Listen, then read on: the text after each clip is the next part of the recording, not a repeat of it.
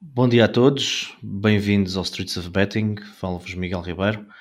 Uh, hoje temos um episódio diferente, temos um episódio totalmente em português, temos um episódio com o nome O Homem por Detrás da Máquina.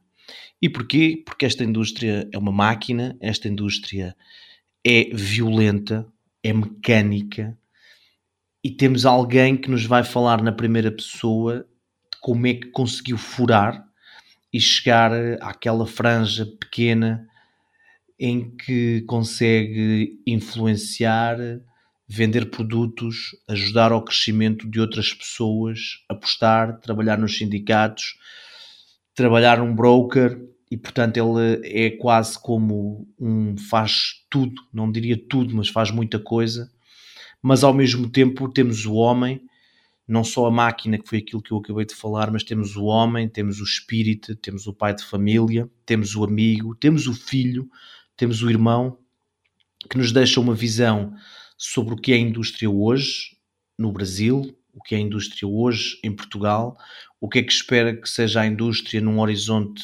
curto e onde a maior preocupação é estarmos a criar seres humanos que acreditam nas ilusões e que vêm depositar as suas esperanças e os seus sonhos numa indústria que os pode engolir. Caros ouvintes, na primeira pessoa, Danilo Pereira.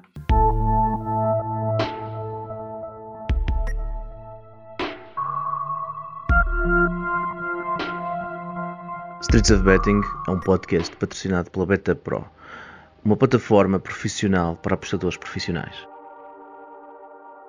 O conteúdo deste programa é educacional e destina-se a maiores de 18 anos. Se tem ou teve problemas com o jogo, procure ajuda com um profissional.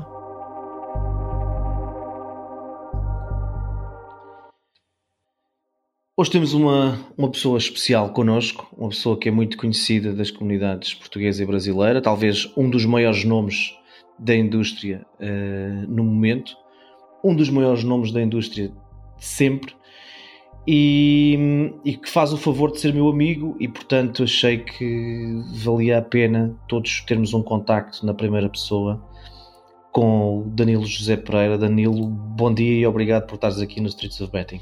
Grande cheque, obrigado, o prazer é todo meu. Vamos conversar bastante aí, para cima.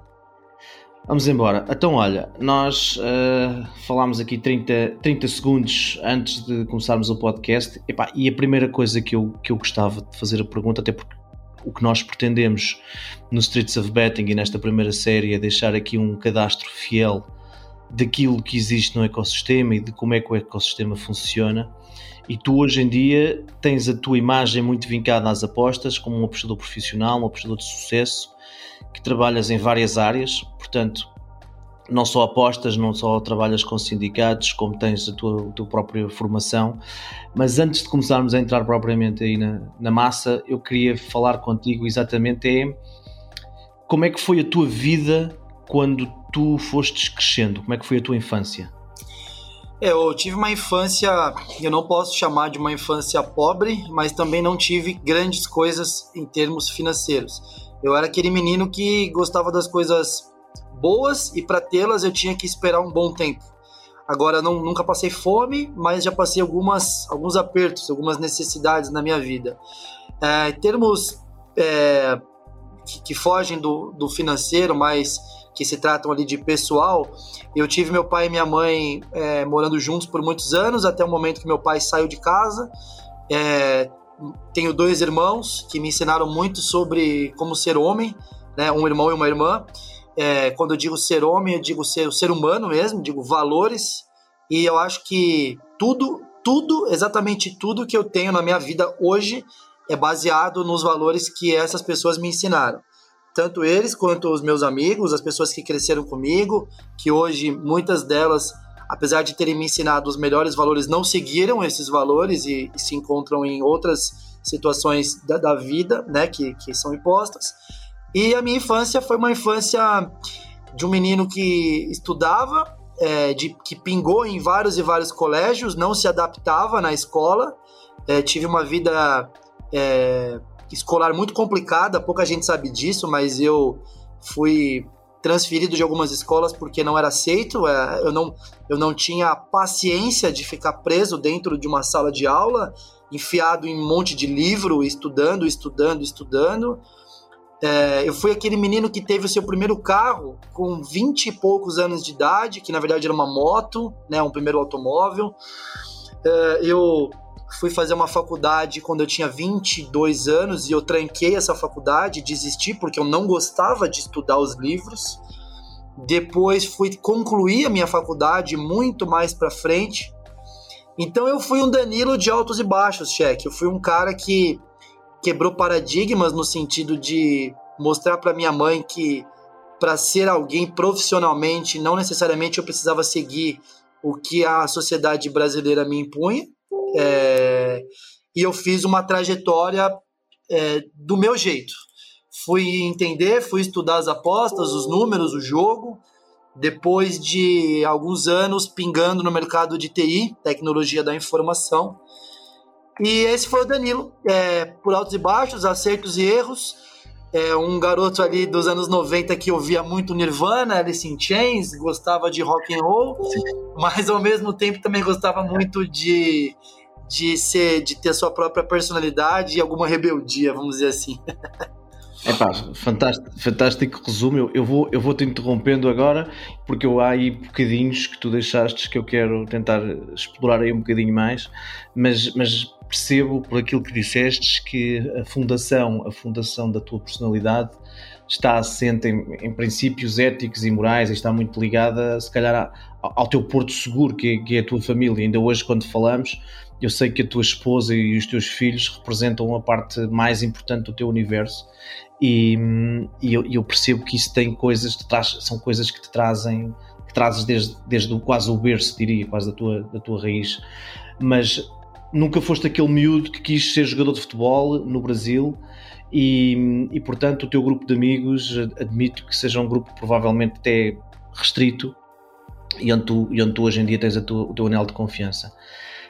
Tu, quando é que tu percebestes que era pelas apostas desportivas que tu querias que tu querias chegar ao topo? Quando é que tu percebestes que este é o caminho que eu, que eu quero? Eu sempre fui apaixonado por futebol. Eu sempre joguei futebol, embora nunca tenha jogado profissionalmente. Eu, eu sempre vivi isso, respirei isso, assistia todos os jogos, todos os campeonatos. Em algum momento, eu, há 14 anos atrás, eu conhecia a propaganda das apostas esportivas e, e, e fui brincar, fui jogar, né? Como a gente chama de jogar aquilo que não conhece o jogo.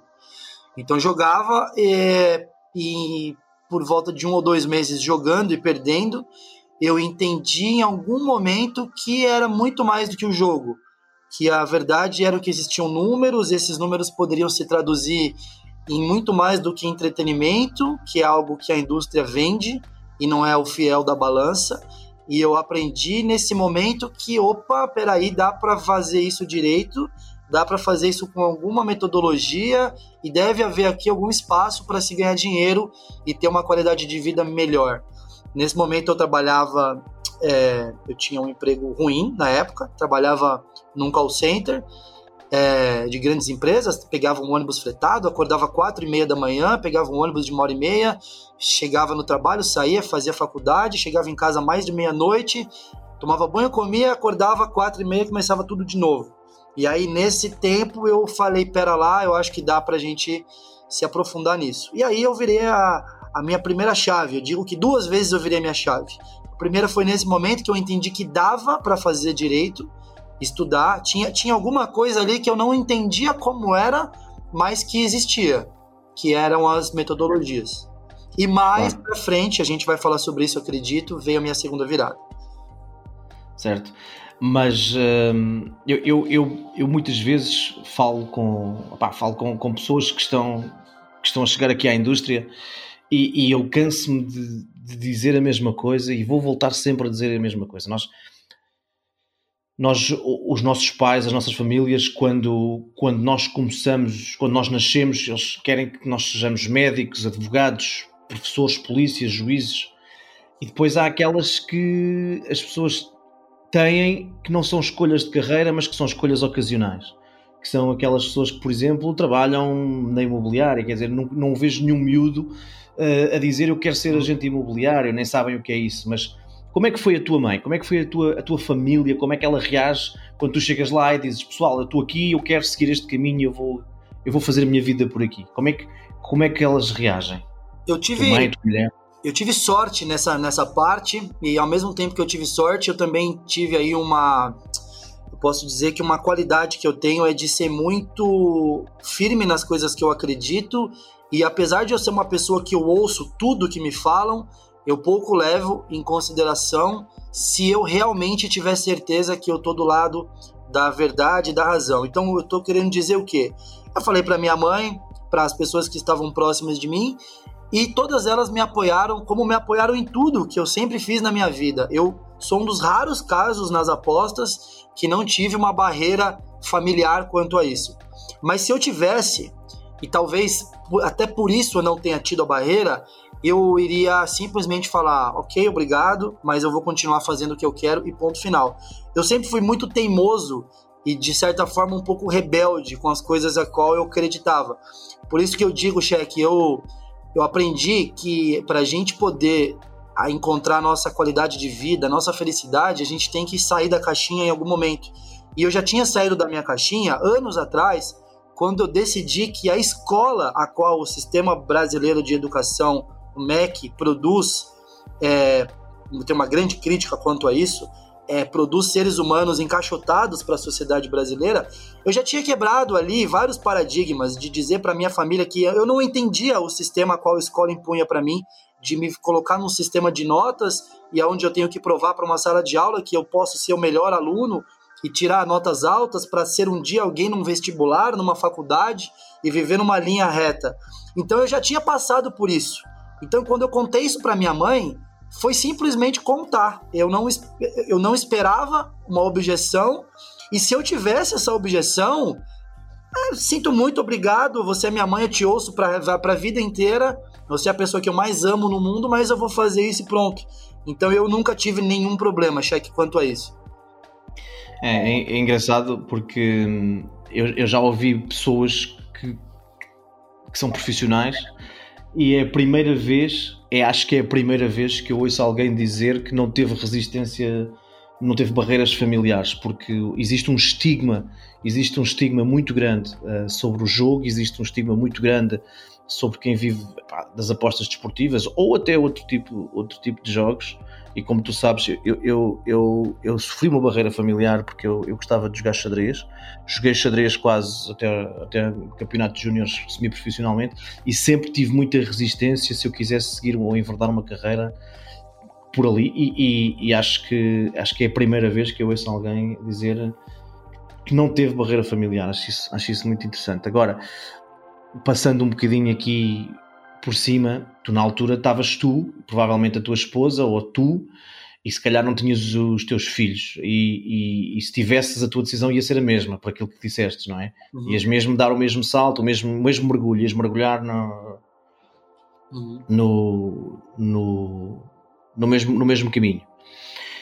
O teu caminho passou por Portugal. Uh, tu começas, começas nas apostas e estivemos juntos ali algum tempo a falar ali em algumas coisas em Portugal e onde eu, onde eu lia muito daquilo que tu, que tu escrevias, não só do teu timão, como, como sobre futebol no Brasil.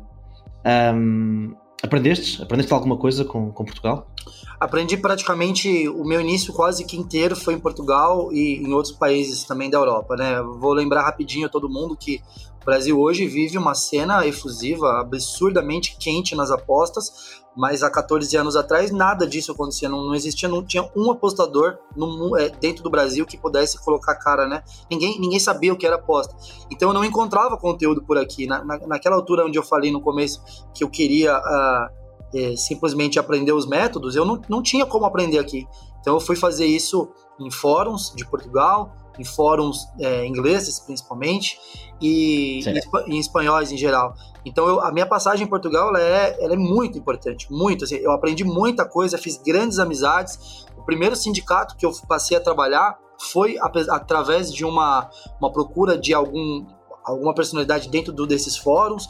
Então, enfim, eu, eu, eu sou muito grato a isso. Hoje eu possuo um produto, é, o Arena Mais EV, ele é inspirado na, na, no início da minha carreira, ele está ali colocado justamente com os temperos que eu aprendi e, e, talvez por isso que ele seja tão identificado com o público. É, isso foi, foi muito importante para mim e até hoje.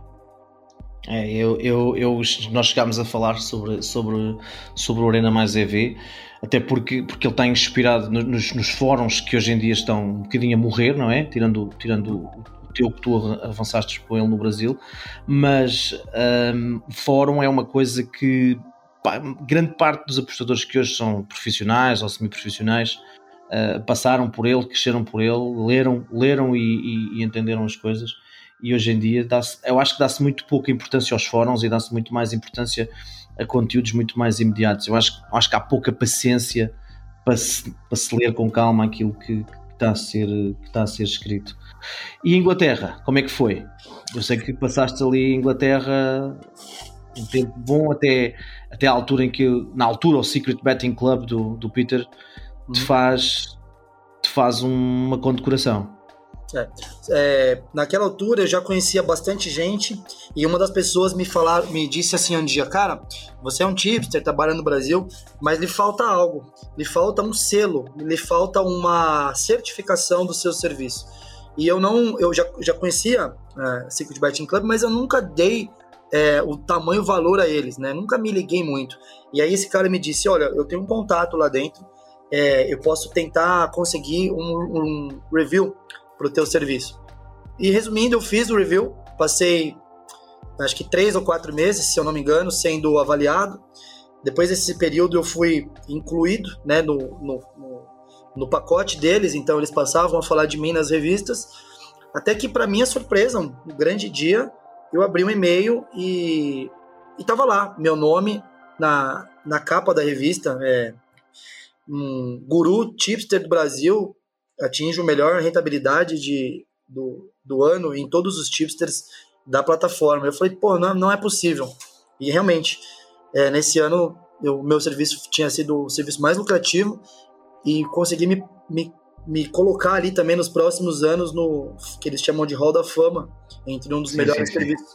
E digo isso, né, com muito orgulho, mas não digo isso para me engrandecer. Eu acho que o tamanho das nossas conquistas, elas são individuais elas, elas falam por si. Eu digo isso porque as pessoas precisam começar a acreditar um pouco mais na, na potência da cena das apostas, né? Tem muitos, tem muitos apostadores muito bons que se escondem quando existem revistas, fóruns, mídia, é, sites, é, YouTubes, Instagrams que podem te ajudar a alavancar tua marca, teu nome, e acho que Blogabets, enfim, as pessoas precisam começar a acreditar um pouco mais. Essa foi uma grande virada de chave no meu nome. Passei a ser conhecido por muita gente, Jack.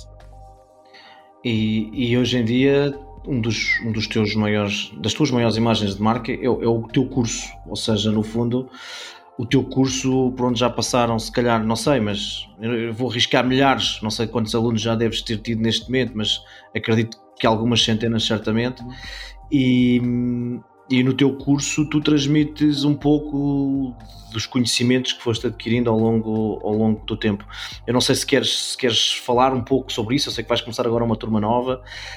Um, o, que é que, o que é que queres dizer às pessoas sobre, sobre aquilo que se faz no, no custo do posto de valor? O treinamento aposta de valor formou mesmo é, 3.100 pessoas. Até esse momento a gente está na 14 turma e é o que eu digo para todo mundo. Se eu tivesse feito uma mensagem diferente da mensagem a qual eu vendo, eu teria formado 50, 100 mil alunos. A mensagem do curso é: você entra para um universo onde 3% do mundo é lucrativo, é um sistema, é uma indústria dificílima, que normalmente vai ter sempre vantagem contra o apostador e que se você acredita que você quer viver disso, quer ser, quer ter esse hobby ou esse esse job part-time que seja, você precisa dos métodos, né? E eu não sou o único a poder te ensinar isso, mas eu criei um sistema de sete módulos e que conta com uma tabela de Fairline para você poder precificar, inclusive cedida também pelo meu grande amigo Cheque para over e under, uma tabela magnífica. e, e isso eu digo para as pessoas o seguinte: se você quer dinheiro fácil, se você quer comprar algo que vai te dar retorno, não compre o meu treinamento, muito longe disso.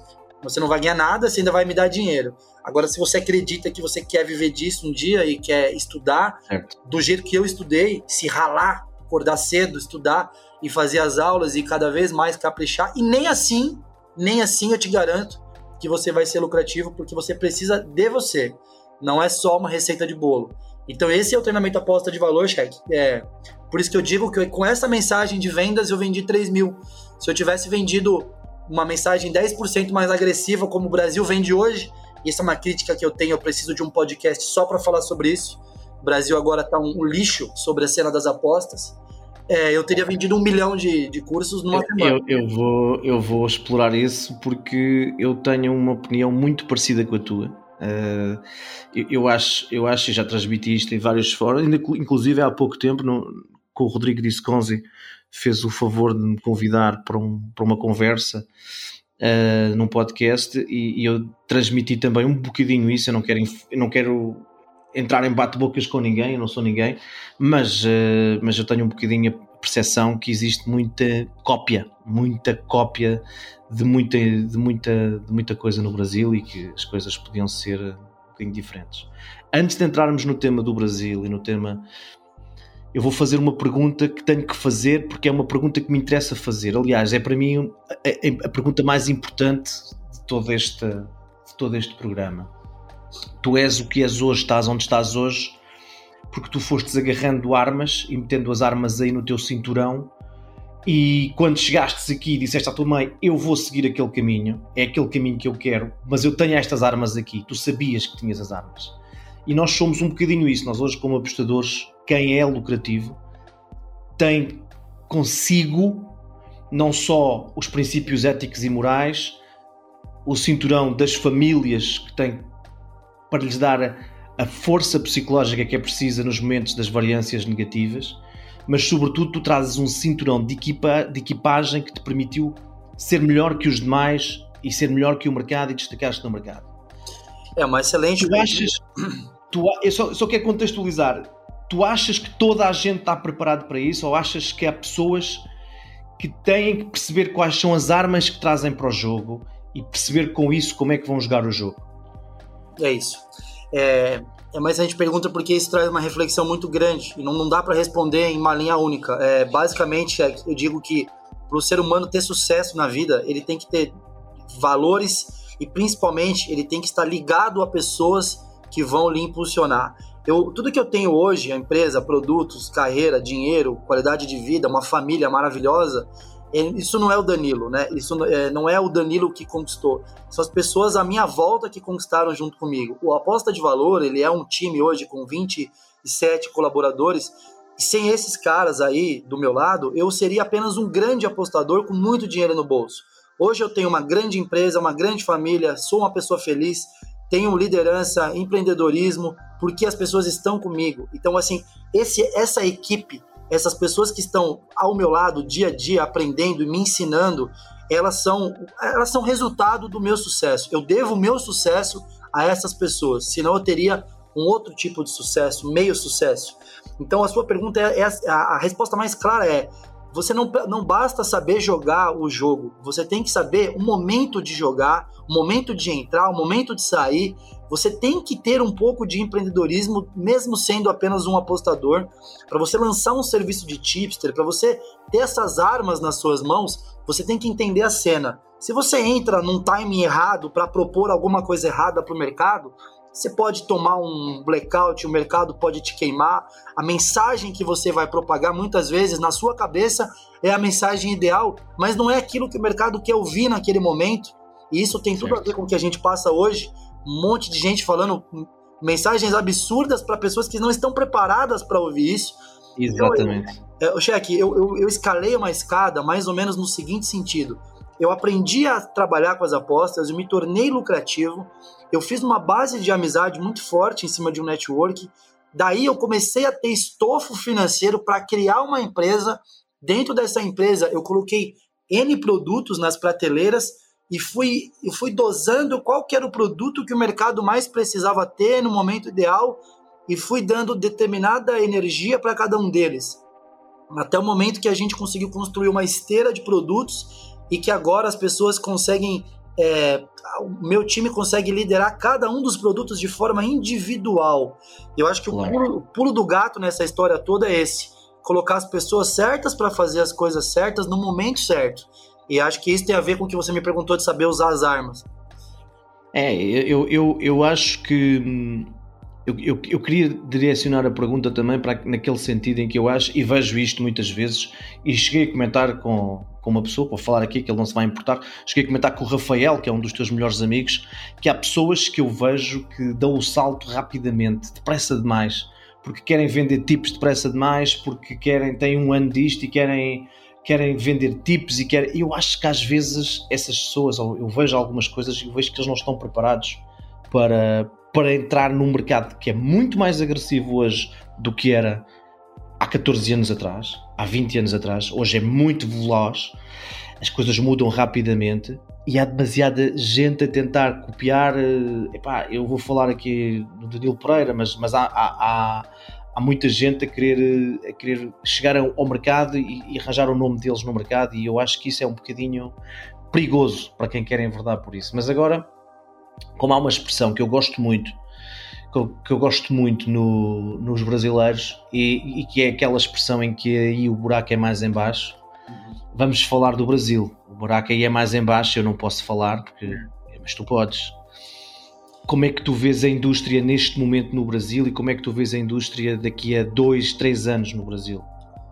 O Brasil hoje ele vive aquele momento do boom das apostas, né? A gente viveu o pré-boom, que eu falava isso há dois anos atrás, que a gente tinha tudo para crescer, como cena. A gente cresceu no sentido de evolução técnica, né? Muitos conteúdos, muita gente boa é, trabalhando no Brasil. É, as pessoas despertaram, a indústria despertou, isso que é o mais importante de tudo. No, muitas casas de aposta, muitas pessoas influentes de, de todo mundo trabalhando no Brasil. Todos os dias eu recebo e-mails de novos parceiros, pessoas grandes. Eu vejo, inclusive, bons country managers aqui sendo direcionados para o Brasil, pessoas que estavam direcionadas para Londres, para outros cantos do mundo, sim, sim. vindo trabalhar com o Brasil, porque entenderam que o Brasil é um universo à parte. Eu gosto muito de falar isso, muitas conversas com o Alberoni, por exemplo.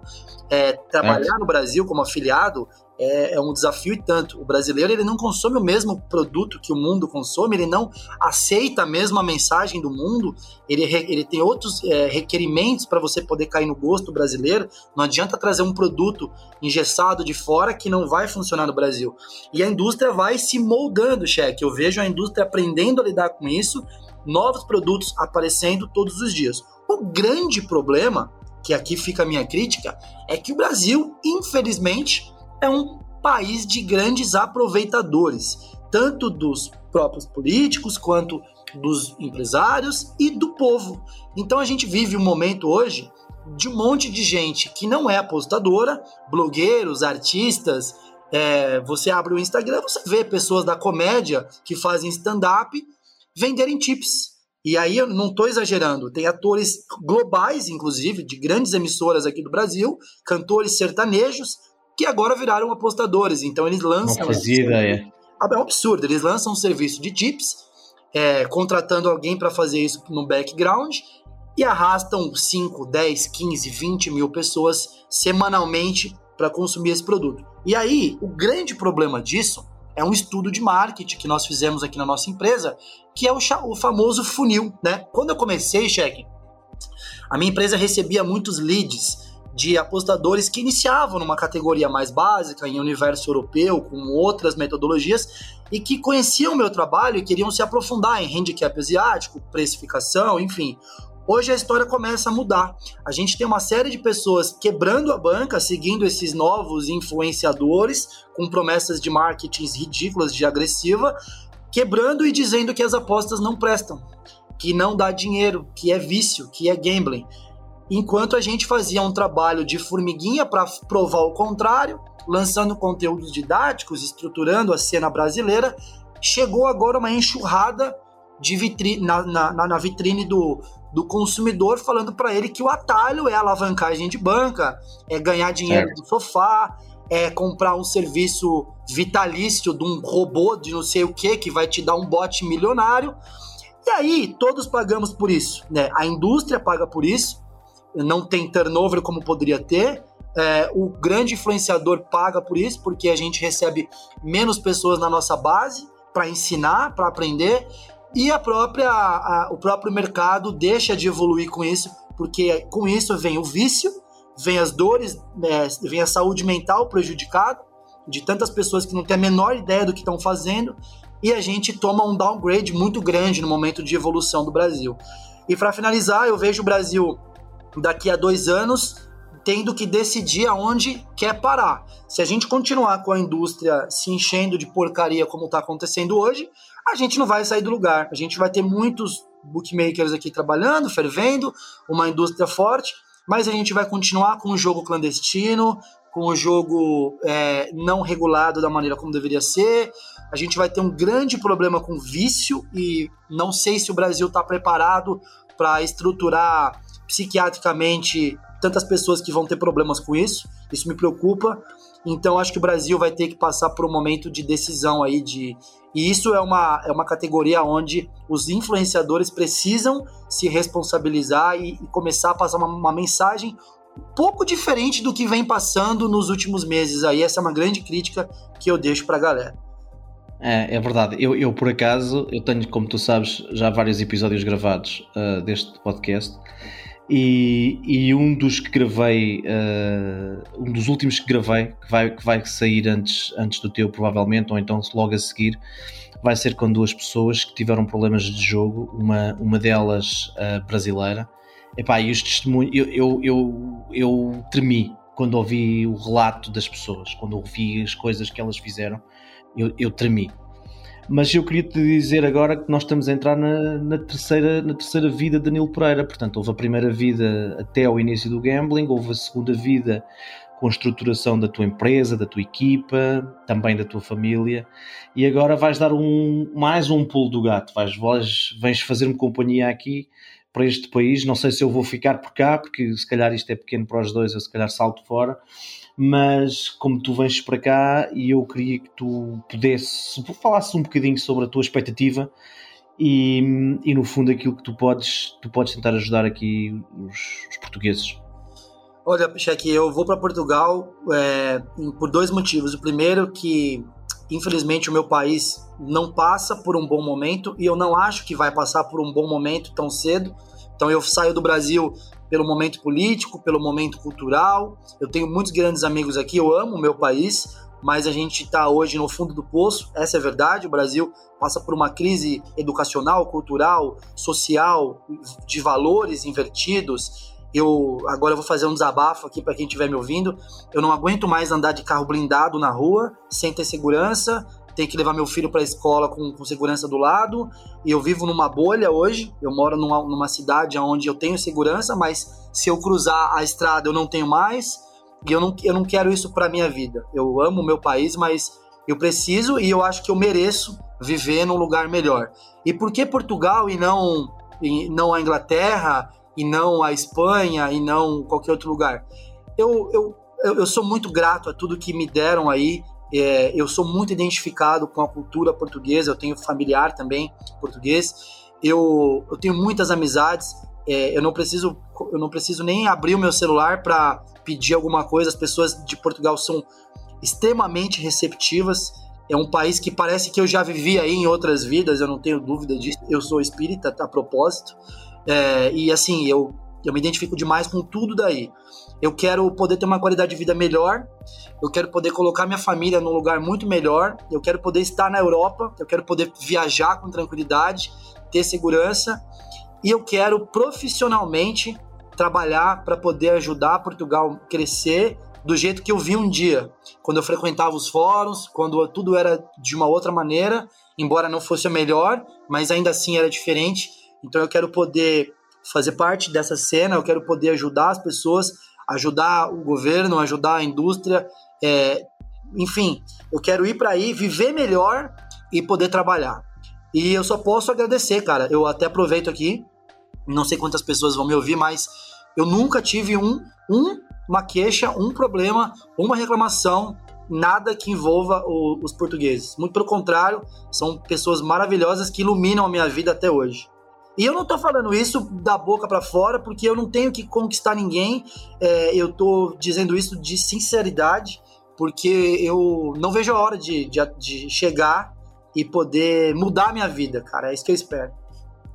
É, e, e, e, vais ver que vais ser muito bem recebido porque nós em Portugal nós sabemos receber bem, estamos, é um país, é um país eh, aqui à, à beira-mar plantado e, e, estamos muito habituados a receber e há uma grande comunidade, há uma grande comunidade brasileira em Portugal e, e no geral ela, ela, é, ela é muito bem recebida e é muito acarinhada e tu como um influenciador, um apostador, um empresário, um pedagogo e provavelmente qualquer dia uh, como líder também daqui da comunidade de apostadores, porque vais ser um líder natural, sempre assim, sempre assim o fostes, as pessoas lideram porque, porque têm características que as outras as seguem e não, não é porque, porque sejam mais bonitos, um, mas eu, eu estou muito ansioso para que tu venhas dar aqui também uma, uma virada de chave. Estamos quase a acabar aqui o nosso podcast.